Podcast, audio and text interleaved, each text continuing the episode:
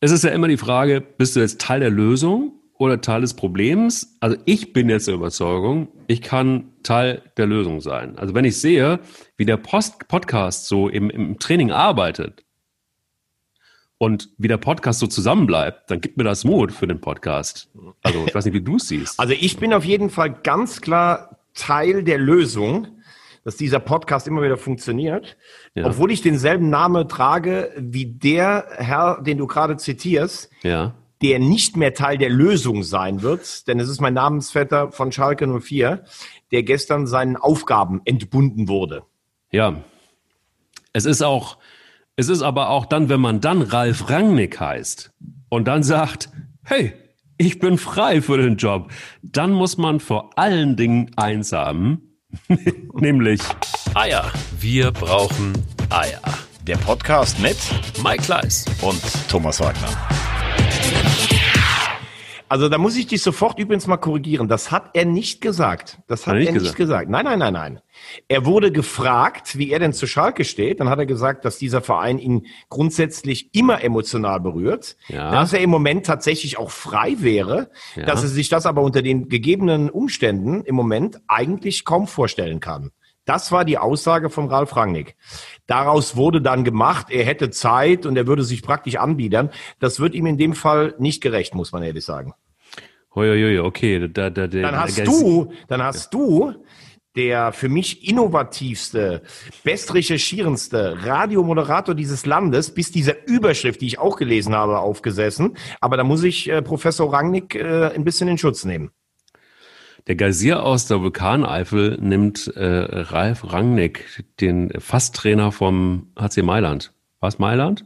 Ja, HC ne? Mailand, ja ähm, in Schutz. Das ist aber auch mal, also ich meine, da muss man auf jeden Fall schon Eier haben. Das muss man mal ganz klar so sehen. Aber da, da, da übrigens muss man sagen, beim AC Mailand, da war er ja praktisch so ein bisschen geplant als Trainer und Sportdirektor in einer Person. Ähm, er sollte da Paolo Maldini und den Trainer Pioli praktisch ablösen. Und dann haben die nur noch gewonnen, der AC Milan. Und dann haben die Spieler, auch Ibrahimovic, der hat dann gesagt, wer ist dieser Rangnick und sowas. Jetzt ist die alte Garde geblieben bei Milan. Die sind auch gut in die Saison gestartet. Aber das wäre natürlich natürlich wirklich für Rangnick äh, eine große Aufgabe gewesen. Er, er denkt ja immer so gerne in Projekten.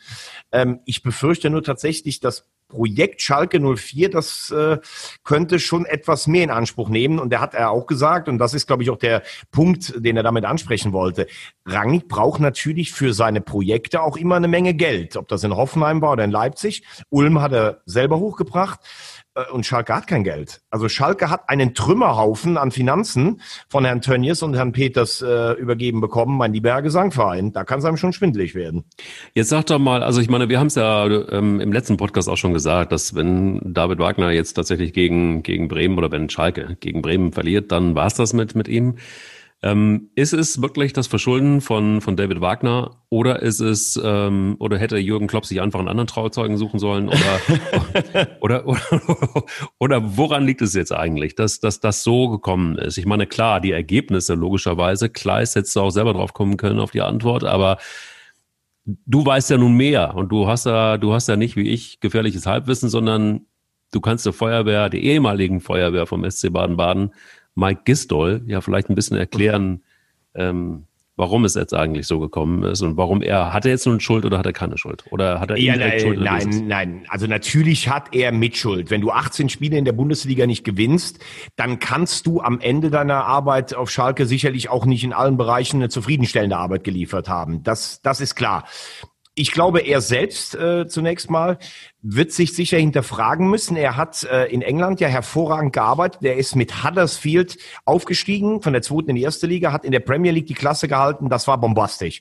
Und ist dann im zweiten Jahr mit einem echt schwachen Kader abgestiegen, hat aber da, glaube ich, auch schon die letzten 14 oder 16 Spiele nicht gewonnen. Auf Schalke hat er richtig gut angefangen. Man war am 18. Spieltag punktgleich Tabellenführer. Ich habe das Spiel damals gegen Gladbach gesehen, jetzt im Januar diesen Jahres. Da habe ich gedacht, ey, die spielen echt einen guten Fußball. Die werden von da oben, also aus den ersten vier, fünf nicht mehr rausfallen. Und seitdem hat er 18 Spiele nicht gewonnen.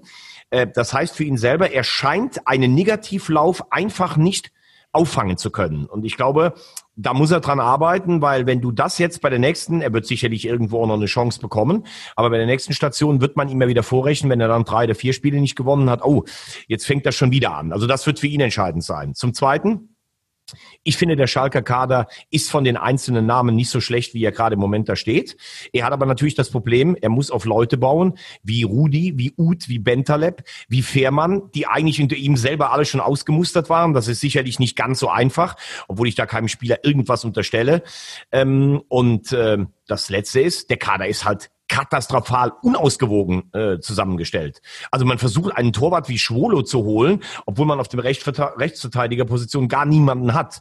Also der hochgelobte Kaderplaner Herr Rechke, der ist ein großes zweites aber auch schon lange rum. Der hat in Leverkusen äh, mal ein paar gute Spieler entdeckt. Danach bei den Bayern ging's noch so. In Stuttgart komplett durchgefallen, in Schalke jetzt durchgefallen. Auch die Frage, wie lange so jemand sich dann noch auf dem äh, Karussell der Bundesliga hält. Aber insgesamt ist das natürlich eine ganz schwere Gemengenlage und was ich überhaupt nicht verstehe. Wenn ich 16 Spiele nicht gewonnen habe, als Jochen Schneider, dann muss ich doch wissen, eigentlich hätte in der Sommerpause jeder Verständnis gehabt, wenn du sagst, komm, wir, enden, wir beenden das mit David Wagner und holen einen neuen. Jetzt gehst du mit ihm in die Saison, hast die ganze Vorbereitung ähm, praktisch vertändelt mit der Zeit und jetzt bist du an einem Punkt, den eigentlich alle vorhergesehen haben. Also eigentlich hat die komplette sportliche Führung bei Schalke komplett versagt. Puh. Also total Schaden, würde man sagen. Bei so einem schönen Oldtimer einfach gegen die Wand gefahren. Und ähm, was machen wir denn jetzt? Also ist jetzt Hüb Stevens wieder an der Reihe oder ist es? Äh, ist es Wer hat gestern einen Schalke-Fan geschrieben? Ich glaube, der Hüb Stevens hat sein Handy schon in die Emscher geschmissen, dass sie den bitte nicht nochmal anrufen. Ja, Norbert Elgert hat schon gesagt, er kommt nicht, er macht's nicht. Er, er, genau. der, der ist es ja wirklich ein ganz, der ist ja sehr klar. Der ist ja schon mehrmals gefragt worden als Interimstrainer. Ich habe ihm eine WhatsApp geschickt und habe gesagt, äh, machen Sie es jetzt? Oder nicht. Ich finde es ganz geil. Es kam nichts zurück, leider. Aber Elgert war ja auch schon mal auf Schalke als Teil des Trainerteams mit Neubart. Da war er der Co. und die beiden sind auch grandios gescheitert. Ich glaube, dass Elgert einfach intelligent genug ist zu wissen, dass er im Jugendbereich der Papst ist. Aber äh, Seniorenbereich, Bundesliga, das ist nochmal was anderes. Ja, es werden ja ein paar Namen gehandelt. Ne? Also ja. Marc, Marc Wilmots, Sandro Schwarz, André Breitenreiter, und ähm, dann der Kollege Baum, der jetzt beim DFB arbeitet mhm. und äh, vorher in Augsburg war. Mhm. Also da, da gebe ich mal kurz meine Einschätzung dazu ab. Baum ähm, hat in Augsburg gut gearbeitet, ist Chefanalytiker bei, bei Sky und ist jetzt beim, beim, ähm, beim Deutschen Fußballbund. Aber ich weiß nicht, er ist für mich weder der absolute Rettertyp noch jemand, wo ich jetzt sage, der steht für mich so, um Schalke mal wieder zu altem Glanz zurückzuführen. Also halte ich jetzt in der gesamten Gemengenlage Schalke, die sich auch immer nach großen Namen ähm, ähm, sehnen, glaube ich es eher nicht. Sandro Schwarz ist vom Ansatz her eher einer, der lässt Fußball spielen wie Wagner sehe ich deshalb eher auch nicht so. Breitenreiter hat auf Schalke mit Platz 5 eigentlich Erfolg gehabt. Wundere mich eigentlich eh, dass der jetzt schon so lange vom Karussell runter ist. Ist ein sehr, sehr, sehr selbstbewusst auftretender Mann. Ähm, ich weiß auch nicht, ob das im Moment so angemessen ist, aber das könnte ich mir vorstellen. Ja, und dann Wilmots. Wilmots als Spieler, ich habe ihn geliebt auf Schalke, dieses Kampfschwein. Du hattest immer das Gefühl, 89 Minuten, es geht nichts mehr. Irgendeiner ja, gibt dem Wilmots den Ball. Genau. Dann ist, hat er sich einfach mal an fünf Leuten vorbeigetankt und das Ding eingeschweißt. Als Trainer, muss man sagen, hat er ja diese belgische Jahrhundert... Ähm, Jahrhundertgeneration, mit denen er, na gut, er ist jetzt ins Halbfinale gekommen bei der letzten, ähm, äh, bei der bei der letzten äh, Weltmeisterschaft. Ja, da weiß man jetzt dann auch nicht so. Ähm, also er, er, dass er die, da war er ja gar nicht mehr da. Er ist ja nach der Europameisterschaft, wo er im Viertelfinale ausgeschieden ist, musste er ja weg. Ähm, es gibt Leute, die sagen, Wilmots war ein besserer Spieler als ein Trainer. Ich kann das abschließend nicht beurteilen, aber es wäre wieder so ein bisschen diese Nostalgie-Nummer, die natürlich jetzt gefahren würde. Bin mal gespannt. Was glaubst du denn äh, für die Marke Schalke? Was brauchst du denn jetzt? Also ein Rangnick, glaube ich schon, mit seiner Idee, mit seinem gesamtheitlichen Ansatz wäre die beste Lösung. Aber ich glaube, dass das Geld einfach nicht da ist. Glaube auch. Also ich würde jetzt in der Tat einfach sagen, ähm, ich würde jetzt erstmal absichern. Ich würde jetzt einen erfahrenen Mann holen. Also in der letzten Zeit waren es ja eher so die ja, äh, jungen Innovativen, die es dann auch noch nicht richtig gerissen haben, beziehungsweise nicht so, wie man sich das gewünscht hat. Ähm, ich glaube, du brauchst jetzt einfach wirklich erstmal einen erfahrenen Mann, der letztendlich da ordnet, der ähm, Jochen Schneider auch so ein bisschen abräumt, damit Schneider einfach mal irgendwie kaltgestellt ist oder einfach nur auf Ansage eines erfahrenen Trainers einen Job macht und Spieler besorgt, wenn es denn noch geht. Und auf der anderen Seite das Material, das er zur Verfügung hat, dann auch ernst nimmt und sagt, so, wir brauchen erstmal grundsätzlich jeden Mann und ich muss aus dem, was ich da habe, eine, eine Mannschaft zaubern. Und da brauchst du vor allen Dingen Erfahrung. Und diese Erfahrung hätte natürlich ein Ralf Rangnick. Aber jetzt haben wir das so suffisant gesagt ähm, und du hast gesagt, ähm, äh, Hüb Stevens hat wahrscheinlich sein Handy schon irgendwo hingeschmissen dass auch bloß nicht irgendwo, auf, vielleicht irgendwie auch, in, in, keine Ahnung. Ähm, ich könnte mir schon so einen Hüb Stevens einfach vorstellen, deshalb, weil das halt einfach jemand ist, der so viel Erfahrung hat und der auch erstmal jetzt gucken kann, damit die in Ruhe vielleicht einen Trainer suchen können. Es geht, glaube ich, da sind wir uns einig. Äh, man wird jetzt, wenn man jetzt schon anfängt, in der Kürze der Zeit wieder einen neuen Trainer zu präsentieren, der der die Saison oder der jetzt wirklich fest installiert ist. Ich glaube, das wäre, das wäre, da wären sie nicht gut beraten. Ich glaube, sie brauchen, sie müssen Zeit haben, um in Ruhe einen neuen Trainer zu suchen und vielleicht erstmal Interim wäre ganz gut einen erfahrenen Mann. Ja, aber gut, das wollen sie ja jetzt machen fürs kommende Wochenende wahrscheinlich, weil sie spielen ja in Leipzig, das ist schwer genug. Da wollen sie wahrscheinlich äh, Mike Büskens installieren. Aber ganz ja, ehrlich, aber jetzt nochmal, ja, für ein Spiel kannst du das ja machen, aber, ja, aber, äh, aber, aber äh, Hüb Stevens, also ganz ehrlich, da sträubt sich jetzt bei mir aber einiges. Äh, ich finde, das war ein überragender Trainer, der ja im Übrigen auch äh, bei meinem HSV einen Riesenjob gemacht hat. Aber irgendwann ist ja dann auch mal gut. Also Stuttgart hat ihn zweimal als Retter verpflichtet. Schalke hat er zweimal ausgeholfen. Ähm, ich meine, der Mann ist eigentlich im Ruhestand. Und äh, wenn wir jetzt sagen würden, wir sind fünf Spieltage vor Ende der Saison und die stehen am Abstiegsplatz, da muss noch mal einer, der so die Nostalgie entzündet, kommen. Dann ja, aber wir sind am dritten Spieltag. Also du kannst ja jetzt keinen klassischen Retter holen mit dem Kader, der nach wie vor für mich immer noch so viel äh, Klasse hat, dass du normalerweise da zwischen Platz 8 und 11 einlaufen musst, ähm, der aber natürlich jetzt total verunsichert ist. Und da brauchst du jemanden, der vorangeht, der jetzt die Leute hinter sich versammelt, der für sich sagt, okay, das ist ein Leistungsträger, den spreche ich an, auf den setze ich jetzt mein Spiel. Ähm, und, und da wäre ein Rangnick sicherlich das Beste. Ich weiß halt nicht, ob Rangnick, ich bin mir noch nicht mal sicher, ob es um sein Gehalt geht, sondern der will ja auch eine Perspektive sehen. Und wenn man jetzt sieht, was da jetzt eingekauft wurde, also Paciencia habe ich was zu gesagt. Ich finde, das ist ein absoluter durchschnittlicher Bundesligaspieler, wenn nicht sogar knapp darunter, der für mich viel zu wenig Tempo hat, ähm, der zwar die Frauenherzen höher schlagen, äh, schlagen lässt und ein gutes Kopfballspiel hat, aber viel zu wenig Tempo. Und dann hast du den Ibisevic, der ist 36, der steht jetzt auch nicht für Perspektive, obwohl der eigentlich auch die beste Chance hatte am Samstagabend. Ähm, also du musst da aus einem Kader, der, habe ich ja gesagt, völlig unausgewogen zusammengestellt, Umfeld ist, musst du was hinkriegen. Aber du musst jetzt auch jemanden mal haben, der sich da hinstellt und sagt, ich Schalke, das ist aber immer noch, das hat aber okay. immer noch Wucht. Ja, dann ist es, dann ist es für mich Gramozis. Gramozis? Ja. Okay. Dann ist es für mich Gramozis. Der hat in Darmstadt. Gut, aber, aber, aber, aber, aber du sagst jetzt gerade eben, du sagst gerade Tedesco und Wagner, das war dir zu unerfahren. Und dann willst du aber einen Trainer, der bisher nur in der zweiten Liga anderthalb Jahre gearbeitet hat. Nee, warte, warte, Sekunde, Sekunde. Ich, ja, ja, absolut. Bin ich komplett bei dir. Ich habe gesagt, eine Interimslösung wäre für mich jetzt erstmal gut. Und dann jemand mit Erfahrung wie Hüb Stevens täte gut, um erstmal Ruhe reinzukriegen und zu gucken, so, jetzt gucken wir mal nicht überstürzt nach einem Trainer, wer jetzt gerade so auf dem Markt ist und die üblichen Verdächtigen, sondern ähm, sondern ich sichere erstmal ab und baue das erstmal, baue das erstmal weiter auf. Das ist, wäre jetzt meine präferierte Würde, wer bin ich? ich bin aber, Mike, aber Mike, wie soll das jetzt funktionieren? Also Hüb Stevens übernimmt und du suchst im Hintergrund eine Lösung. Also da frage ich mich jetzt, äh, die können doch jetzt keinen Trainer entlassen, der seit 18 Spielen nicht gewonnen hat und haben keinen Plan B in der Schublade. Was passiert denn, wenn Hüb Stevens, wenn Hüb Stevens jetzt zwei Spiele gewinnt, dann schreit jeder, ja, der muss bleiben und dann gehst du mit einem Trainer, der über 70 ist. Das ist doch jetzt auch keine Zukunftslösung. Nee, also sage ich ja. Das ja, aber du hast, ja, aber du hast jetzt eine Woche bis Leipzig. Das Spiel verlierst du wahrscheinlich eh. Dann hast du die Länderspielpause. Also du hast jetzt drei Wochen bis zum nächsten Spiel, was dann für dich zu Hause gegen Union Berlin existenziell ist. Also du musst es doch schaffen, innerhalb der nächsten zwei Wochen einen Trainer für Schalke zu finden. Ja, also guckst dir an. Die haben ja auch, die haben ja alles Mögliche versucht innerhalb von kurzer Zeit. Das ist ja gescheitert grandios. Ähm, deshalb komme ich auf die Idee. Bin aber bei dir. Geiler wäre natürlich, wenn du jetzt einen tollen Trainer finden würdest, der durchzieht und der sagt, ich bin stolz, ein Schalker zu sein und wir ziehen durch und äh, wir, wir gehen jetzt einen neuen Weg und ich habe Ideen. Klar wäre das geiler. Also dann bin ich aber in der Tat, wenn wir jetzt diese ganzen, wer ist jetzt gerade frei auf dem Markt und ähm, dann würde ich tatsächlich einen Gramozis deshalb ziehen, weil ich zumindest von dem, was ich gesehen habe, auch was er in Darmstadt gemacht hat, dann jemand ist, der natürlich mit 42 Jahren wahrscheinlich einer der Jüngeren ist wieder, ja, würde aber ganz gut, glaube ich, von seinem Spielsystem ganz gut zu Schalke passen. Es ist ein vernünftiger Typ. Es ist ein Typ, der glaube ich, Ideen hat, der auch kreativ sein kann ähm, und der Impulse setzen kann. Das glaube ich, das ist, das ist äh, Dimitros Gramotzes auf jeden Fall. Und das wäre innerhalb von den Menschen, die da jetzt gerade zur Debatte stehen. Also Mike Büskens ist für mich definitiv kein zukünftiger Schalt. Ja, es geht hier um das eine Spiel. Das soll er übernehmen in Leipzig. Der wird kein Trainer. Der soll das eine Spiel machen. Du kannst ja jetzt einen schlechten neuen Trainer dahinsetzen, der direkt eine Packung kriegt in Leipzig.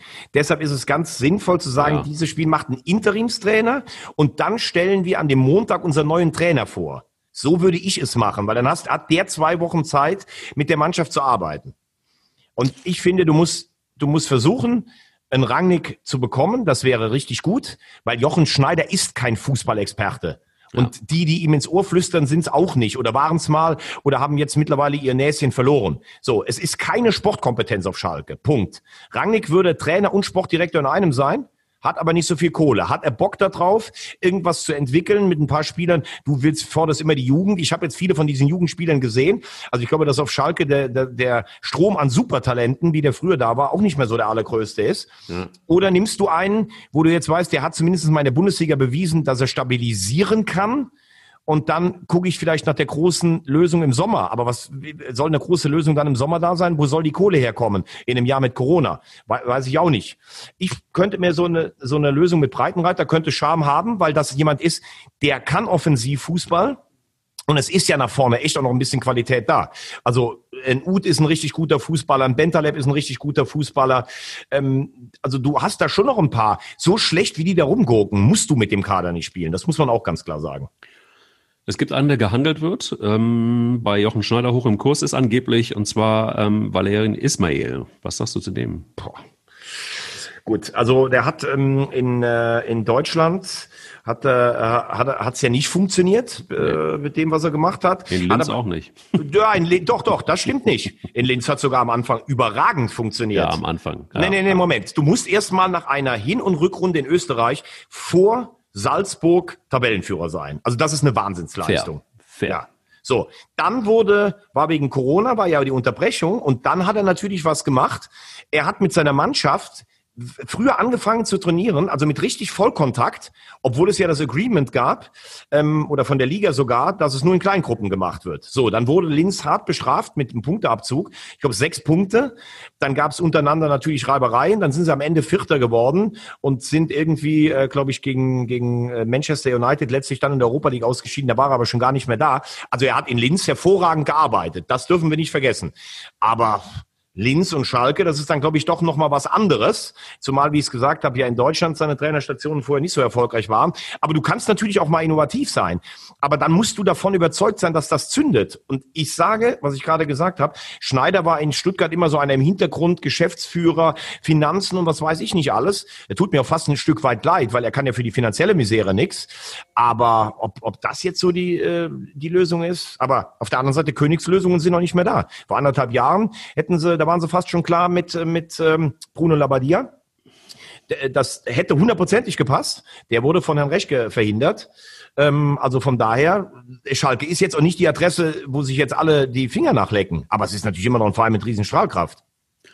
Wir werden es erleben. Zweiter ähm, Trainer Beef ähm, und das finde ich tatsächlich eine ganz krasse Geschichte ist das, was in Mainz da gerade passiert, nach der Suspendierung von ähm, Adam Salai ist es ja wirklich, also was ist denn da, was ist denn da kaputt, ehrlich gesagt? Also ich meine, Bayer Lotzer hatte beim ersten FC Köln, hat es schon grandios geschafft, die Mannschaft gegen sich zu bringen, deshalb musste er gehen und jetzt ist es so, dass er da so einen Move macht mit dem beliebtesten Spieler der ganzen Mannschaft, den suspendiert er und dann sagt die Mannschaft, auf Deutsch gesagt, fuck you, da haben wir gar keinen Bock drauf. Wir machen einfach, zünden einfach mal einen Boykott an und dann verlierst du das nächste Spiel und was ist dann? Also was ist denn da passiert? Erklär uns. Also als erstes mal muss man, muss man dich ja mal loben. Äh, du hast ja schon im Sommer äh, gesagt, bei unserer ähm, traditionellen Vorschau auf die Saison, dass Bayer Lorzer die Hinrunde nicht überlebt. Mhm. Ähm, du hältst ja eh gar nichts von ihm, egal. Nein, nein, nein, nein, das stimmt nicht. In der ersten Bundesliga. Ich habe gesagt, das wird nie ein Bundesliga-Trainer. Genau. So, jetzt kann man natürlich sich erstmal grundsätzlich darüber unterhalten. Also in Köln hat es nicht funktioniert. Er hat Mainz dann in einer schwierigen Situation übernommen und hat sie mit einem beeindruckenden äh, Schlussspruch gerettet. Das finde ich erstmal für sich eine Leistung. Wenn du, wenn du ein Jahr so praktisch arbeitest, dann bist du für mich schon ein Bundesliga-Trainer. Ich glaube aber, es deutet sich äh, immer mehr an, dass du recht hast, dass er auf Dauer kein Bundesliga-Trainer ist. Er hat zum Beispiel in Regensburg sehr, sehr gut gearbeitet oder in diesem Biotop Leipzig. Äh, in Köln hat man ja gehört, ähm, dass er so die Spieler tatsächlich auch so ein bisschen wie so ein Lehrer an die Hand nehmen wollte. Äh, wobei man sich auch die Frage stellen kann, wer funktioniert in Köln überhaupt als Trainer? Das äh, wird sicher auch ein Punkt sein, den wir nachher noch besprechen. ähm, was mich grundsätzlich irritiert ist, also wenn du so ein Erlebnis hattest wie am Ende der vergangenen Saison, dass du mit Auswärtssiegen in Dortmund und in Leipzig dann plötzlich die Bundesliga hältst, ne? Oder oder Gegner. Also sie haben ja wirklich Hochkaräter haben sie bezwungen. Da, in, Leipzig haben sie nicht gewonnen, da haben sie eher 8-0 auf die Hose bekommen. Aber du weißt, was ich meine. Also die haben am Schluss Spiele gewonnen, auch dieses, also Dortmund dann dieses äh, Du oder Die Spiel gegen Werder Bremen zu Hause gewonnen mit echt einer imponierenden Körpersprache. Da hätte für mich äh, vom Fernsehschirm nichts darauf hingedeutet, dass es da zwischen Trainer und Mannschaft nicht stimmt, sondern eher ganz im Gegenteil. Äh, die sind am Schluss nochmal richtig über sich hinausgewachsen und zusammengewachsen. Und äh, ich hatte eigentlich auch immer das Gefühl, dass Ruben Schröder, von dem ich sehr viel halte, dass der so ein Näschen dafür hat, wie Entwicklungen innerhalb eines Kaders sind. Dass nach zwei Spieltagen äh, Insider davon sprechen, dass noch nie die Gemengenlage zwischen Trainer, Mannschaft und Umfeld so schlecht war wie im Moment in Mainz, spricht für eine grandiose Fehleinschätzung von Schröder in dem Fall, spricht dafür, dass Bayer Lorzer zumindestens Teile der Mannschaft verloren hat.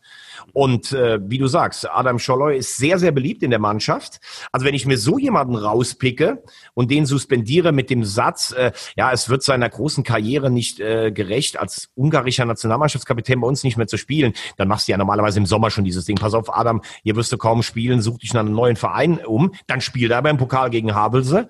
Und für viele ist es tatsächlich wohl so. Es ging darum, Gehaltsverzicht oder Stundung. Die Mannschaft dachte, es wird gestundet und dann eventuell zurückbezahlt. Es ging aber wohl um Gehaltsverzicht. Ja, und jetzt bist du nach zwei Spieltagen da, dass der Trainer eigentlich gar keine Chance mehr hat. So sah jedenfalls die Leistung gegen Stuttgart aus. Gestern wurde den ganzen Tag diskutiert, teilweise mit ihm, teilweise ohne ihn. Und das allererste Mal habe ich das Gefühl, dass Rufen Schröder auch nicht mehr stringent wirkt. Sie beide waren sehr angeschossen bei dieser Pressekonferenz am Donnerstag. Und äh, ja, ich, ich habe mich mit Ruben Schröder von der Zeit mal über Bayer Lorzer unterhalten. Da habe ich gesagt, ja, in Köln hat das ja nicht so funktioniert. Ja, das ist aber ja anders. Kenne den aus Fürther Zeiten, ist ein super Trainer und sowas. Ich glaube, er wird auch ihn entlassen müssen. Aber die Frage ist auch da, wen hast du denn da in der Hinterhand? Und da wird ja sogar das, äh, das gewagte Konstrukt ähm, aufgelegt, dass Sandro Schwarz, der eh noch auf der Gehaltsliste steht, dass der zurückkommen könnte.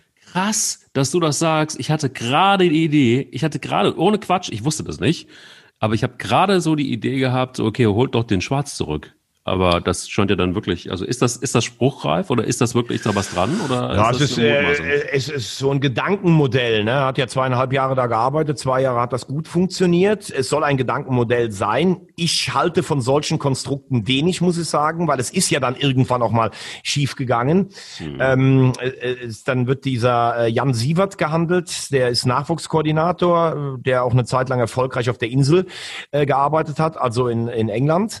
Ähm, da würde würde zum Beispiel für meine Begriffe ein Kramotzis besser hinpassen, den du eben in die Runde geschmissen hast.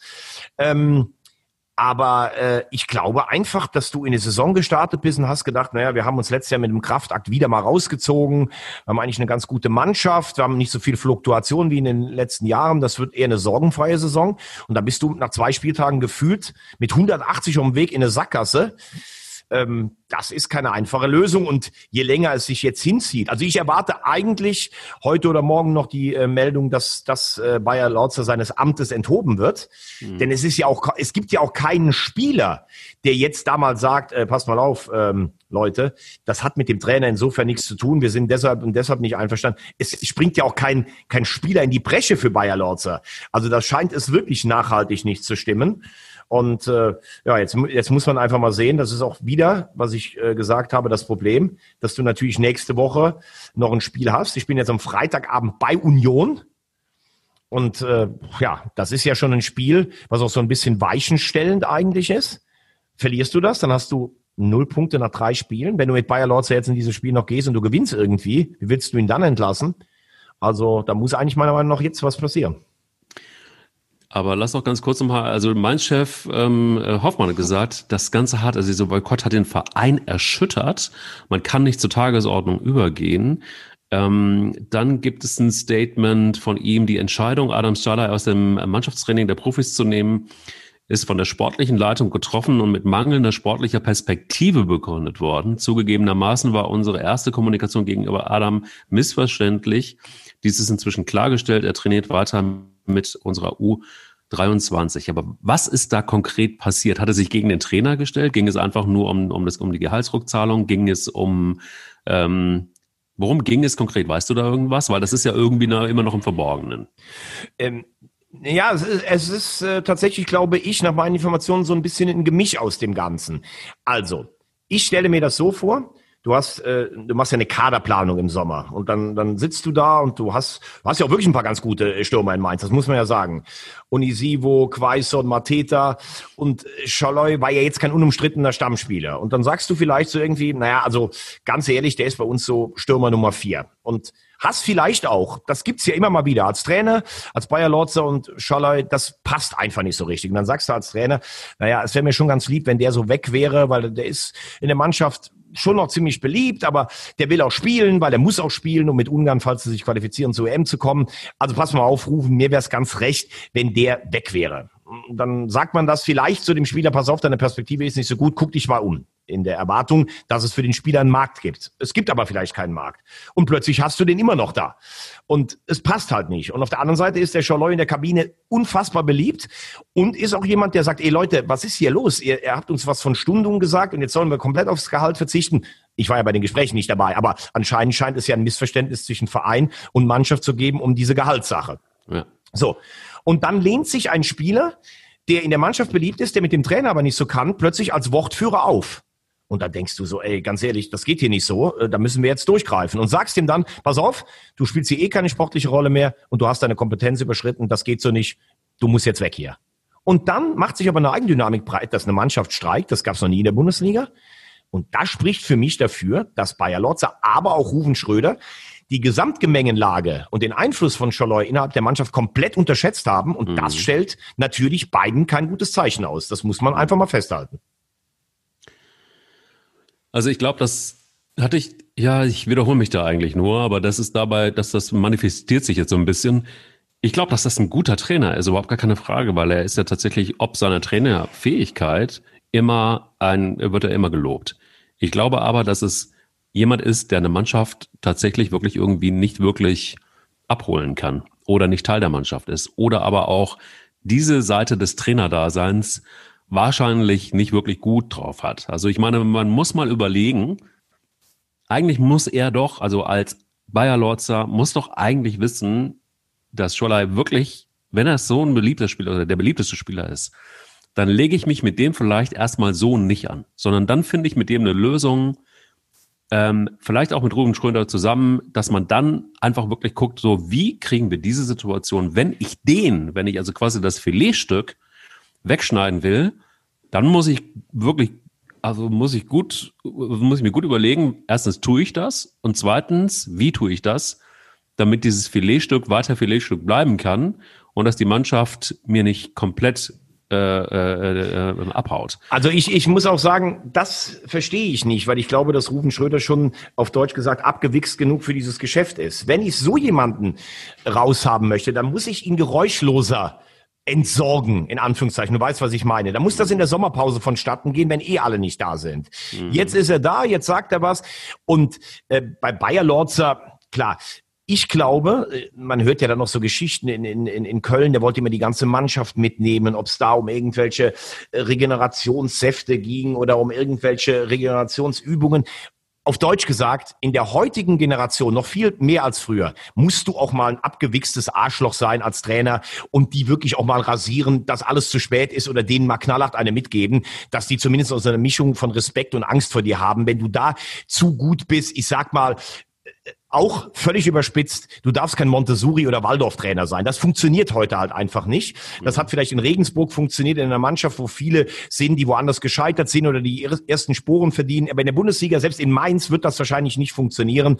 Und ich glaube, damit können wir es jetzt auch erstmal abhaken. Ich erwarte, dass Bayer Lorze abgelöst wird, weil da ist zu viel im Argen. Äh, Schröder hat ihm auch gar keine Rückendeckung mehr gegeben. Aber jetzt rückt auch Schröder erstmals natürlich voll in den Fokus. Sein nächster Schuss muss dann sitzen, sonst wird man irgendwann wahrscheinlich auch über ihn diskutieren diskutieren.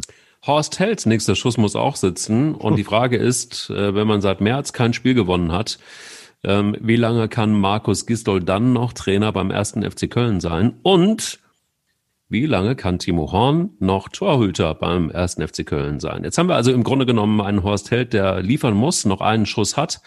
Ähm, Markus Gistol, der seit März kein Spiel gewonnen hat. Timo Horn, der einen Bock nach dem nächsten schießt ähm, der ja schon gehandelt wurde als der neue Manuel Neuer in der Nationalmannschaft und bei Borussia Dortmund. Also die Lage beim ersten FC Köln wird langsam auch ein bisschen prekärer. Jetzt haben wir diesen ganzen Quatsch gehabt um äh, Stefan Müller-Römer. Da hat sich die Presse die Finger wund geschrieben dass das, das weiße Ballett ist weiß, aber hat weiter getanzt. Die, der Boulevard hat äh, und, und, und auch der Stadtanzeiger haben sich, vor allen Dingen Stadtanzeiger, Kicker und Bild, haben sich da nicht rühmlich verhalten.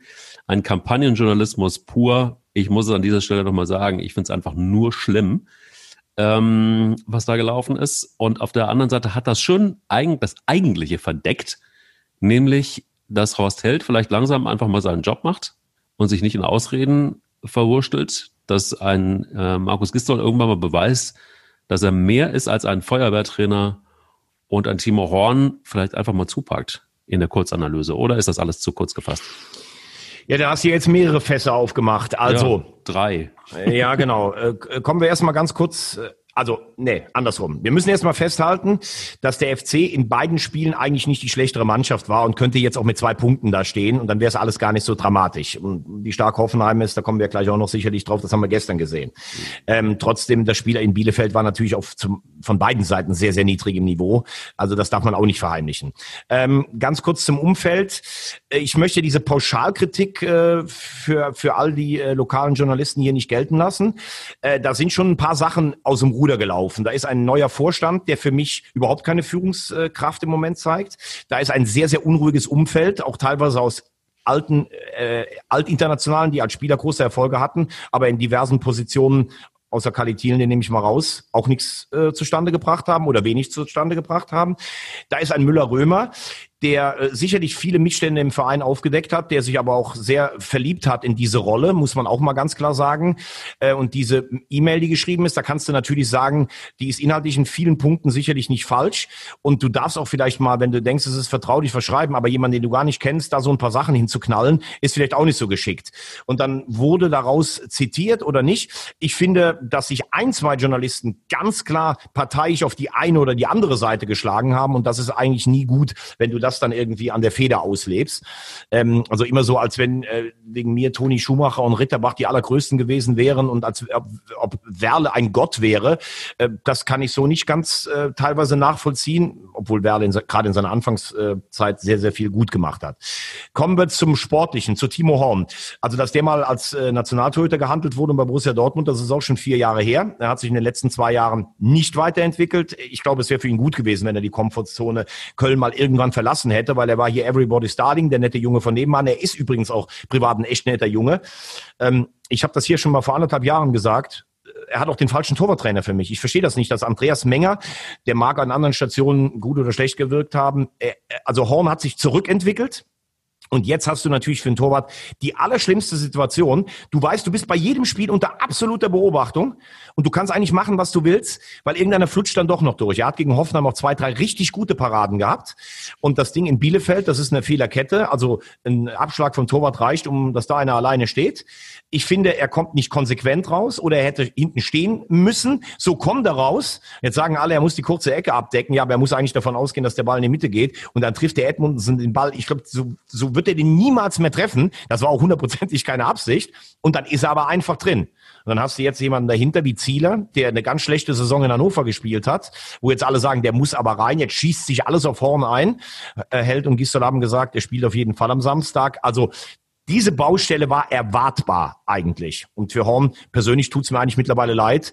Ich glaube, er hat einfach den Absprung äh, verschafft. So, und das Dritte, auch da, seit Corona hat der FC nichts mehr gewonnen. Es war zu erwarten, dass wenn du die ersten zwei, drei Spiele nicht erfolgreich machst, dass die Diskussion losgeht. Der Vertrag mit dem Trainer wurde einfach um zwei Jahre verlängert. Ich begreife es bis jetzt nicht. Nochmal, es war historisch von zehn Spielen acht zu gewinnen mit Gistol. Das war eine überragende Leistung, auch eine Trainerleistung. Aber die restlichen Spiele, die restlichen 24 Spiele hat der FC einfach scheiße gespielt letzte Saison. Und warum du ohne Not den Vertrag verlängerst, wenn du eh keine Kohle hast, verstehe ich auch nicht. Es ja. wird immer erzählt, wir haben keine Kohle. Herr Werle hat mit der Unterstützung von Armin Vieh einen Kader zusammengestellt, der, das ist ja fast eine Gehaltsexplosion, was da Leute verdienen. Du kannst nichts machen. Anderson, Duda, das ging sogar noch mit Cordoba, finde ich, dieser, dieser Tausch. So. Und jetzt hast du die Spiele zu Hause gegen Gladbach, zu Hause gegen Frankfurt und in Stuttgart. Und da kommen die Bayern. Also Bayern nehmen wir mal raus. Da hast drei Spiele, da musst du fünf oder sechs Punkte holen, weil sonst springst du der Musik schon wieder so hinterher wie im letzten Jahr. Ja. Dann, ob du so einen Kraftakt nochmal schaffst, weiß ich nicht. Und du bist einfach ohne Not, obwohl du keine Kohle hast, hast du eventuell, wenn du dann doch dich entscheidest, den Trainer zu wechseln, wieder jemand auf der Payroll. Also das muss mir mal jemand erklären. Mir muss auch langsam mal jemand erklären, ob man nicht vielleicht einfach mal jemanden sowohl Horst Held als auch ähm, Markus Gistol jemanden an die Seite stellt, der, bevor sie etwas sagen, vielleicht sagt, hm, ist nicht so der beste Satz. Mein Liebling, es gibt zwei Lieblingssätze vom, vom letzten Wochenende. Einmal der von Markus Gistol. Zitiere, Ron Robert Zieler ist nicht mit der Absicht hier hingekommen, die klare Nummer eins zu werden, sondern mit der klaren Absicht, Nummer zwei zu sein, sich hier entwickeln und hier Gas zu geben. Das finde ich, das ist mein, fast mein Lieblingssatz ähm, dass man also. Also da, da gebe ich, da gebe ich dir recht. Also der hat Europapokal mit Hannover gespielt, der ist über 30, der ist Kaderweltmeister von 14 und kommt dann hier hin und soll sich hier entwickeln. Also das finde ich auch. Aber man könnte natürlich auch sagen, vielleicht einfach unglücklich ausgedrückt, aber Ach, das, das kann nicht sein Ernst sein. Das kann nicht sein Ernst sein. Und dann gibt es den, also mein absoluter Lieblingssatz ist von Horst Held.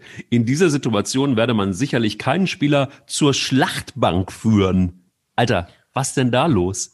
Ja, aber ist was das nicht, ja, aber ist, aber ist das nicht Fußballjargon auch so ein Stück Nein, weit? zur Schlachtbank Ey, ja, aber habe ich, im hab ich im Fußball schon mal gehört. Ja, habe ich auch schon mal gehört, aber sorry, aber da, da muss man echt ganz ehrlich sagen, da gibt's ja irgendwie einen Interims-Kommunikationsmenschen. Ähm, äh, Vielleicht guckt der noch mal drüber. Aber auf der anderen Seite glaube ich, also ich habe zum Beispiel, ich, ich war gestern Morgen laufen am Geisbockheim und da habe ich gesehen, dass es so eine Presserunde gab. Also da kann dann jeder sein Mikro reinstecken.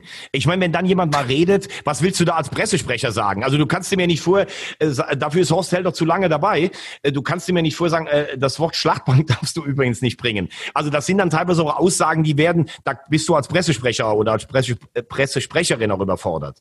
Für mich ist halt das Ding eher das Problem beim FC, dass du dich ja hier gefühlt seit über 20 Jahren immer im gleichen Kreis drehst. Also du warst Anfang der 90er noch eine richtig große Adresse im deutschen Fußball. Starke, so. glänzende Marke, ja. Hm. Da waren sie echt. Die waren ja, ja. 90 unter Dom Vizemeister. Ist so. so. Ist so ja. Dann bist du 98 das erste Mal abgestiegen, bist jetzt insgesamt sechsmal abgestiegen und kommst dann immer wieder hoch. Dann hast du mal ganz kurz eine Phase, wo es besser läuft, wie mit dem Einzug in die Europa League und dann reißt du dir selber mit dem Arsch alles wieder ein. So und jetzt diese ganze Konstellation. Horst Held hat mit Gisdol letztes Jahr das Ding beruhigt und sie haben die Klasse gehalten. Ja, super. Aber es ist keine Kohle da. Du verlängerst den Vertrag mit dem Trainer, habe ich mich schon darüber ausgelassen, was ich nicht verstehe. Du wühlst auch immer in demselben Teich von Leuten rum. Also wenn du Horn absetzen willst, warum holst du dann Zieler? Also entweder du holst einen, wo du sagst. Weil sie denselben Berater haben, ganz einfach. Ja, aber warum sagst du denn dann nicht, ich hole jetzt ganz klar, unsere Analyse hat ent, äh, ent, äh, ergeben, der Timo ist nicht mehr gut genug, wir brauchen eine klare Nummer eins. Dann kannst du Ziele nicht holen. Der hat eine scheiße Saison in Hannover gespielt. Oder du holst einen jungen, aufstrebenden Spieler, äh, einen U21-Nationaltorhüter wie Grill oder sowas und sagst, pass auf, der kommt, der macht sich, äh, der, der könnte auch jemand sein, der perspektivisch die Nummer eins wird und geht mit Timo ins Duell. Du holst aber einen, der qua seiner, seiner Aura eigentlich oder Vita gar nicht die Nummer zwei sein kann und der auch eine scheiß Saison hinter sich hat. Und das sind so Sachen, die ich nicht verstehe. Ja, aber wenn du auch, wenn du auch keine Kohle hast, äh, hier wird äh, ähm, der Finanzchef Werle immer gefeiert als der Gott, der den Verein vor fünf Jahren gerettet hat, als sie fast pleite waren. Ja, stimmt. Aber wie kann es denn sein, dass du gefühlt jetzt schon wieder fast in so einer Situation bist? Das sind doch die Sachen, wo ich sage, es werden immer wieder dieselben Fehler gemacht. Und ähm, ja, das wird natürlich, also es wird für den FC eine brutal schwere Saison, da müssen wir nicht drum herum reden. Du, Finde ich auch. Aber ich, ich, ich hätte auch ganz gerne, dass so ein Thomas Wagner, der gefühlt seit 20 Jahren bei Sky, bei, beim RTL, überall eigentlich oberstes Regal spielt, ähm, Weltmeister der, der, der, des, des, der Kommentatorenriege ist. Und ich finde, du musst dich auch entwickeln in diesem Podcast. Finde ich total. Also, du solltest mir jetzt zum Beispiel auch in deiner Entwicklung mal so sagen, wenn wir jetzt mal nach Hoffenheim gucken, da ist also der ehemalige Geschäftsführer von Hoffenheim, der ist jetzt Trainer bei Bayern, der will diese Woche neue Spieler, der trifft dann auf den Sohn seines Fürsprechers bei Bayern und den Mäzen, der ihn mal eingestellt hat. Und dann verliert er nach 32 Spielen das erste Mal. Das sind ja Zufälle, oder? Also, also als erstes muss ich mal sagen, diese Schlagzeile, dass ein Höhnes schlecht für die Bayern ist, äh, das hätte ich mir früher mal, hätte ich mir früher mal Habe ich so laut gefeiert, ja. Ja, aber man muss jetzt erstmal festhalten, dass Hoffenheim das gestern sehr, sehr gut gemacht hat. Man muss auch mal festhalten, ähm, dass das Programm der Bayern in den letzten Wochen, vor allen Dingen auch durch diesen unrhythmischen, also erst Corona-Pause, dann bereitest du dich auf den Höhepunkt Champions League vor, dann hast du zwei Wochen Pause, dann fängst du wieder an, kommst mit einem 8-0 in die Bundesliga, hast einen echt harten Fight gegen Sevilla unter der Woche im, im Supercup, den du gewinnst. Und dann wird ja auch immer schon vorgerechnet, boah, die haben so ein Programm. Und irgendwann glaubst du das, glaube ich, auch als Spieler. Also du bist körperlich müde nach, nach Budapest am Donnerstag. Du, nein, bist du. Das bist du schon. Nee, nee, also da brauchst du jetzt auch gar nicht so dein ironisches Stöhnen, das kenne ich ja mittlerweile. Mhm. Du bist, du fliegst am Freitag zurück, du fährst dann nach, nach Hoffenheim und Sevilla, das war echt ein knüppelhartes Spiel. Aber die Bayern, das muss man ja jetzt auch mal fairerweise sagen, die Spieler beschweren sich ja nie darüber. Also ein Kimmich, der spielt einfach alle drei Tage und beschwert sich nicht darüber. Aber es kann schon mal der Punkt kommen, wo du in einem Spiel dann mal ein bisschen müder bist als der, als der Gegner, der eine völlig ähm, sorgenfreie Vorbereitung hatte. Und es war ja jetzt auch nicht so, dass die beim 4-1, dass du sagen kannst, Hoffenheim hätte auch noch 6-1 gewinnen können. Das Spiel war ja auch lange relativ offen. Ich finde, aus Bayern Sicht ist das für mich wäre das aus meiner Sicht gar nicht so das große Problem. Dortmund hat auch verloren. Du wirst am Ende auch wieder mit 15 Punkten Vorsprung Meister. Und als Trainer tatsächlich könntest du jetzt sagen, hm, siehst du mal, wir haben einen engen Kader. Wir brauchen da noch was. Nur, das würde ja implizieren, dass die Spieler da mitgemacht haben. Oder du sagst, der Flick hat extra den Lewandowski nicht aufgestellt, damit es in die Hose geht. Aber als Spieler willst du doch gar nicht, dass jetzt Neuzugänge kommen, weil dann hast du doch einen größeren Konkurrenzkampf bei Bayern. Weil wenn Bayern einen holt, dann muss es eine Granate sein. Also ich sage, das war gestern ein Spiel, wo ganz selten mal ein Spielverlauf auch gegen die Bayern gelaufen ist. Das kann passieren. Du hättest auch am Donnerstag schon verlieren können, wenn der eingewechselte Marokkaner da nicht plötzlich vor Neuer sich in die Hose scheißt und den Ball gar nicht richtig trifft in der 86. Minute wie so viele, die Angst haben vor Neuer. Also für mich eine Niederlage, die aus Bayern Sicht kein Beinbruch ist, die aber flickt. Da bin ich bei dir. Natürlich das Argument serviert, hey, ich brauche noch ein paar neue Spieler. Und in dieser Minute kommt die Allmeldung, dass Überraschung ähm, Bayer Lotzer gefeuert ist. Oh, echt? Ja, genau jetzt in diesem Moment. Äh, Wahnsinn. Bei mir, bei mir am Handy ist es noch nicht drauf. Wahnsinn. Ja, du. Hey, ich habe da Kanäle, die sind so schnell. Wer, wer, ist, neu, wer ist neuer Trainer? Gramotzis? Das, bitte? Wer? Gramotzis? Gramotzis ist neuer Trainer. Nee, nee der geht ja zu Schalke. Achso, okay, hast du ja gesagt. Ja, ja, der klar. geht zu Schalke. Also ähm, ja. vielleicht äh, rufst du mal oder schreibst mal die eine oder andere WhatsApp, ähm, während wir hier noch so ein bisschen unseren Podcast ähm, weiter, weiter haben. Vielleicht schreibst du die eine oder andere WhatsApp mal wer denn eigentlich dann auf der Bank Aber was sitzt. du auf jeden Fall gesehen hast, ne, das ist äh, natürlich Fluch und Segen für die Bayern zugleich. Also ich weiß nicht, ob du dich dran erinnern kannst an diese eine Aktion, wo es so eine Grätsche am Donnerstagabend gab gegen Lewandowski. Da knickt das Knie so nach hinten weg. Da würdest du bei jedem anderen Spieler sagen, das ist mindestens ein Innenbandriss, wenn nicht noch was viel Schlimmeres. Der steht einfach auf und macht weiter. Also der ist wirklich eine Maschine. Das muss man neidlos mal anerkennen. Aber der will halt auch immer spielen. Und weil er immer spielt, oder fast immer tut sich das auch gar kein anderer an, dass er sagt, ey, ich mach doch da nicht die Nummer zwei dahinter, weil meine Einsatzzeiten, da werde ich ja eh kaum spielen. Du hast aber gestern auch gesehen, dass dann ein Zirkse halt noch nicht so weit ist, um einen Lewandowski zu ersetzen. Vor allem, das hat ja was mit Respekt beim Gegner zu tun. Also wenn Lewandowski am Platz ist, dann haben die vier hinten in der Abwehrkette eh schon mal äh, Riesenrespekt bis die Hose voll. Jetzt sagst du dann, okay, dann gehen wir auch mal mit äh, in den Angriff. Wobei man ja auch sagen muss, Hoffenheim hat die beste Bilanz in den letzten zwei Jahren gegen die Bayern oder in den letzten drei. Die haben vier Spiele gegen die Bayern gewonnen ähm, in den letzten drei oder vier Jahren. Also das ist richtig respektabel. Spielen auch einen total attraktiven Fußball. Kramaric ist für mich eine Bombe.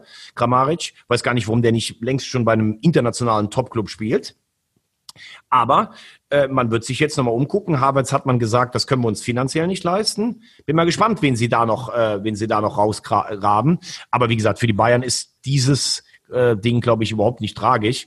Wenn jetzt Dortmund wegmarschieren würde, nochmal auf sechs oder neun Punkte, aber bei denen ist ja auch Business as usual, ne? Fährst nach Augsburg, kriegst auf die Hölzer, oh ja, Fuß zurück und so, verlierst du, äh, verlierst du 2-0. Also für die Bayern kein Beinbruch.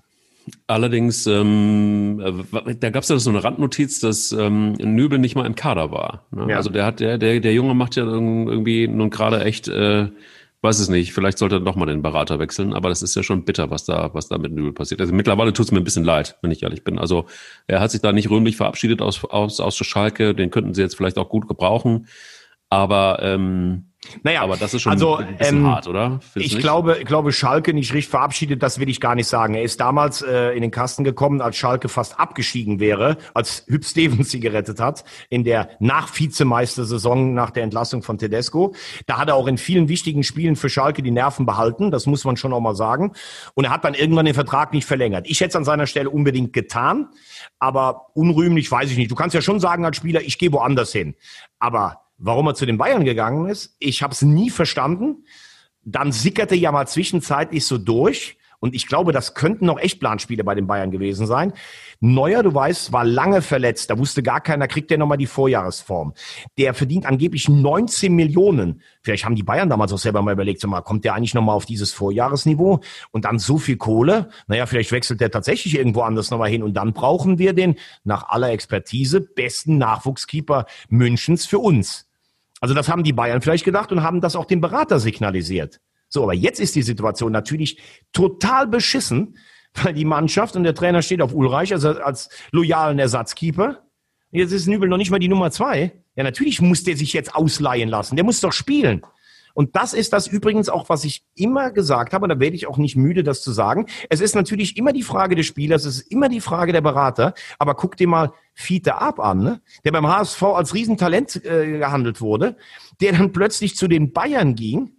Ja, und was ist jetzt? Jetzt ist er noch nicht mehr im Kader bei den Bayern. Jetzt spielt er dritte, äh, dritte Liga bei der zweiten Mannschaft von Bayern. Nach dem Motto, es gibt 20 Riesentalente in Deutschland, wir die Bayern holen, acht, holen alle 20. Wenn sich bei uns nur zwei durchsetzen, hat sich's gerecht, äh, gerechnet. Und wenn die 18 anderen einfach es nicht packen, dann haben sie es bei uns nicht gepackt, aber sie sind auch für den Rest verbrannt. China und Kurt und solche Namen. Das ist einfach nicht gut, dass diese Leute alle zu den Bayern gehen. Und Nübel hat sich knallhart verwechselt. Punkt aus. Und da musst du jetzt sehen, ob er einen Verein findet, wo er sich auslassen kann. Sonst spricht in zwei Jahren noch keiner mehr über Herrn Nübel. Puh. Puh.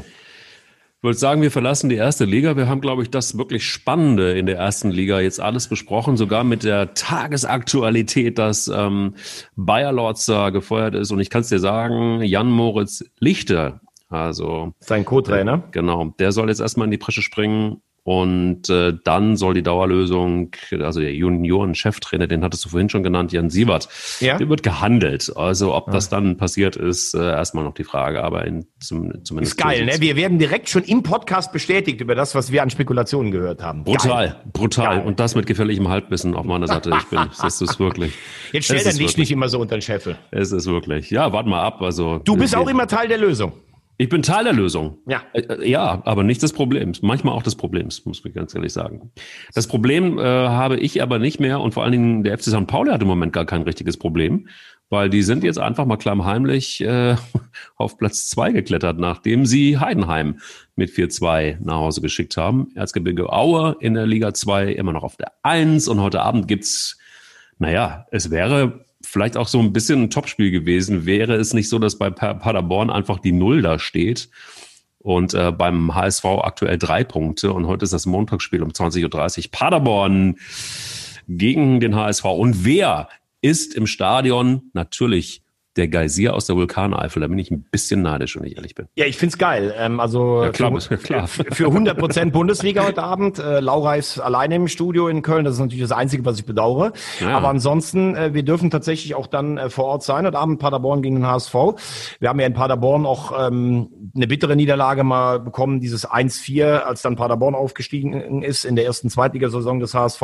Im Pokal haben wir da gewonnen. Zwei Tore von La Soga damals ins Halbfinale. Also schwierige Aufgabe. Ich äh, habe äh, großen Respekt vor Paderborn und äh, Baumgart, aber die müssen sich ja auch noch äh, finden. Und du hast gerade den FC St. Pauli angesprochen. Da finde ich, sieht man ganz deutlich, wie sich innerhalb von einer Woche auch Sachen völlig, völlig drehen können. Also die scheiden aus in Elbersberg im Pokal Die liegen in Bochum hochverdient 2-0 zurück. Da geht's eigentlich nur darum, äh, am Montag geht's noch höher. Und dann kommt dieser Kieré und macht einen Doppelpack. Der hätte ja in Bochum fast sogar noch den Siegtreffer erzielen können. Und jetzt schlagen die Heidenheim, haben vier Punkte. Und der Junge ist einfach richtig gut. Den habe ich früher schon in der dritten Liga in Wien Wiesbaden gesehen. Unfassbares Tempo. Da habe ich mich damals total drüber geärgert, dass der HSV den nicht verpflichtet hat. So, und jetzt hast du auf der Bank einen Sympathieträger mit, ähm, mit Schulle, also mit Timo Schulz, der früher selbst Spieler war. Und die Mannschaft ist ja, also da sind ein paar interessante Spieler, die sie geholt haben. Sie haben ja auch so, so ein bisschen so einen Wechsel, haben ältere Spieler, die lange da waren, weggeschickt. Und äh, bei St. Pauli war das ja immer so. Manchmal große Ansprüche, aber dann sich auch irgendwo gerade vielleicht im, im Abstiegskampf noch gerettet. Aber wenn die mal einen Lauf bekommen und dann irgendwann nochmal wieder Zuschauer da sind mit der Euphorie herum, musst du in so einer ausgeglichenen Liga wie der zweiten Liga nach einem guten Saisonstart dann noch St. Pauli auf, auf der Rechnung haben. Es hat sich aber auch gezeigt, finde ich, 4-2 gegen Heidenheim stand ja zwischendurch 4-0. Also das ist für Heidenheim auch keine leichte Saison. Erstmal dieser Blues nach der Relegation, dann hast du echt richtig gute Spieler mit Dorsch und Kleindienst verloren verloren. Da müssen sich Spieler wie Pick und Kühlwetter auch erstmal reinfinden. Also die zweite Liga ist in diesem Jahr echt eine richtig große Wundertüte, wie auch die strahlende Marke Hannover 96 im Derby in Osnabrück erfahren musste. Ja, und, und, und auch so eine hochgehandelte Mannschaft wie Eintracht Braunschweig hängt da auf Platz 15 mit einem Moment, Moment, Moment, Moment. Wer, wer hat die hochgehandelt? Ich. Ja, gut, also, also, nee, also Moment, mal, Moment mal, ah, ja, gut. Moment mal ganz ja. kurz. Also, ja, bei, bei, bei, allem Respekt, äh, Arminia Bielefeld zieht ja unter den Europapokal ein. Also, wer einen ja, Aufsteiger, wer, wer einen Aufsteiger wie Braunschweig, der einen Totalumbruch hinter sich hat, also, wer, wer da groß erwartet hat, der kann nur entweder wirklich ein bisschen zu viel äh, ins Glas geschaut haben oder Mike Kleiss heißen. Also, für Braunschweig geht's rein um den Klassenerhalt. Also, ja, pass mal auf, Arminia Bielefeld, ich habe ich gesagt, ne? Wo ja stehen die in der Tabelle im Moment aktuell? Wir haben vier Punkte, ich weiß gar nicht, wo das genau, aber das ist auf jeden Fall. Platz sechs, genau. Ja, wenn jetzt Saisonabbruch wäre wegen Corona, hättest du recht, dann wäre Arminia Bielefeld im internationalen Geschäft. Ja, aber lass uns noch sind eine. durch, sage ich dir. Sind, sind durch, genau, ja. genau. aber lass uns noch eine Liga tiefer gucken. Oh Gott. Ich mache mir ganz große Sorgen um unseren, um den Verein, für den wir beide eine Sympathie haben, um den ersten FC Kaiserslautern. 0-3 bei Türkgücü. Null Punkte nach zwei Spielen. Da brennt's aber schon mal richtig um Betzenberg. Boris Schommers war immer umstritten auf dem Betzenberg, seit er da ist, war aber auch äh, nie ein schlechter Trainer. Der war auch äh, in, in Köln war der eigentlich schon ganz gut als Jugendtrainer. Allerdings äh, scheint das irgendwie auch, naja, sagen wir es mal vorsichtig, persönlich äh, ein schwieriger Charakter zu sein, weil er hat ja schon einige, einige äh, da rasiert, unter anderem auch die Ikone Gary Ehrmann. Das kann man machen. Wenn man ähm, dann aber auch auf dem Platz Leistung zeigt und irgendwie beweist das im Moment gerade nicht. Ich bin da in großer Sorge, aber das sieht jetzt eher danach aus, dass der schon auf der Kippe ist, oder? Ja, für mich total ähm, äh, interessant, was du alles angesprochen hast, kann ich unterstreichen. Hat einen guten äh, Job beim FC im Nachwuchsbereich gemacht, hat dann in der Abstiegssaison in der Rückrunde beim ersten FC Nürnberg übernommen. Da hat er eine ordentliche Punktausbeute gehabt, äh, unter anderem auch den Bayern zu Hause ein 1-1 abgetrotzt. Ähm, er kam dann nach Kaiserslautern, hat das am Anfang so ein bisschen stabilisiert. Eine richtige offensive Spielidee habe ich dann auch nicht so äh, gesehen. Dann nach, also hatte immer zwischendurch mal einen Lauf. Also so um die Winterpause haben sie, glaube ich, aus sieben Spielen äh, fünf Siege, zwei Remis genommen. Am Ende ähm, nach Corona sich auch relativ souverän gerettet. Aber das kann ja nicht der Anspruch sein. Und du hast etwas vollkommen richtig gesagt. Boris Schommers ist im positiven wie im negativen Sinne total konsequent. Also er hat Gary Ehrmann rasiert, äh, der dem Verein wahnsinnig viele Torhüter, damit wahnsinnig viele Transfererlöse und auch wahnsinnig viele Titel als aktiver Spieler gebracht hat, mhm. der aber vielleicht auch mit seiner Wahnsinnspräsenz durchaus das ein oder andere auch lähmen konnte. Das ich bin nicht bei jedem Training dabei, aber es gab sicherlich auch schon Trainer vorher, die sich mal daran gestoßen haben. Nur wenn du so jemanden wirklich rasierst, dann brauchst du sportlichen Erfolg. Wenn du Spieler aussortierst, die dir irgendwie nicht gefallen, Beispiel Timmy Thiele, der ist jetzt zu Viktoria Köln gegangen, da habe ich immer gedacht, der rennt so viel, der Thiele als Stürmer, dass der teilweise gar keine Kraft mehr und Konzentration hat, vorm Tor, um ein Tor zu machen.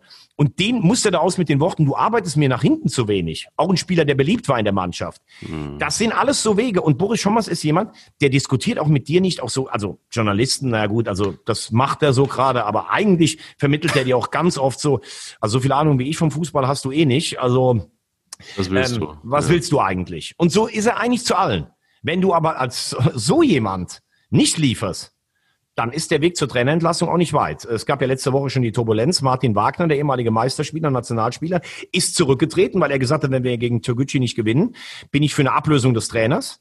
Ähm, er fand dafür keine Mehrheit, aber ich glaube, er, er, trifft den Kern. Du hast gegen Dresden verloren. Du hast beim Aufsteiger Türkgücü dich 3-0 abschlachten lassen. Also für mich musst du den Trainer wechseln.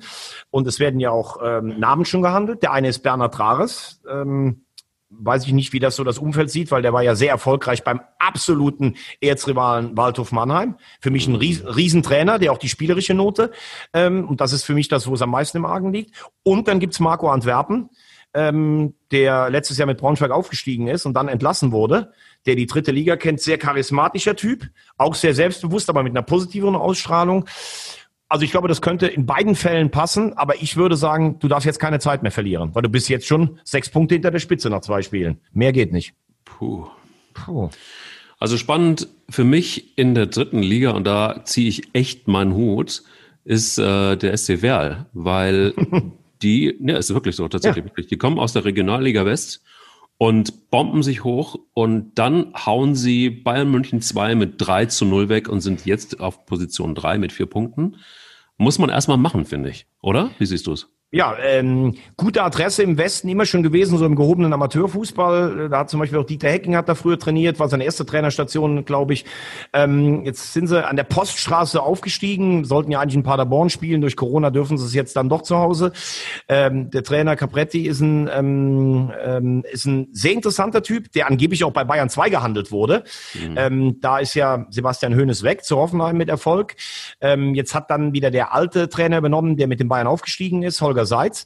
Die Bayern haben echt einen großen äh, Substanzverlust spielerisch. Da sind viele gegangen. Batista Meyer, äh, Fried, der Torschützenkönig. Aber du musst die erstmal so abfiedeln, Ferl. Also vier Punkte. Sage ich Respekt. Äh, guter Farbtupfer.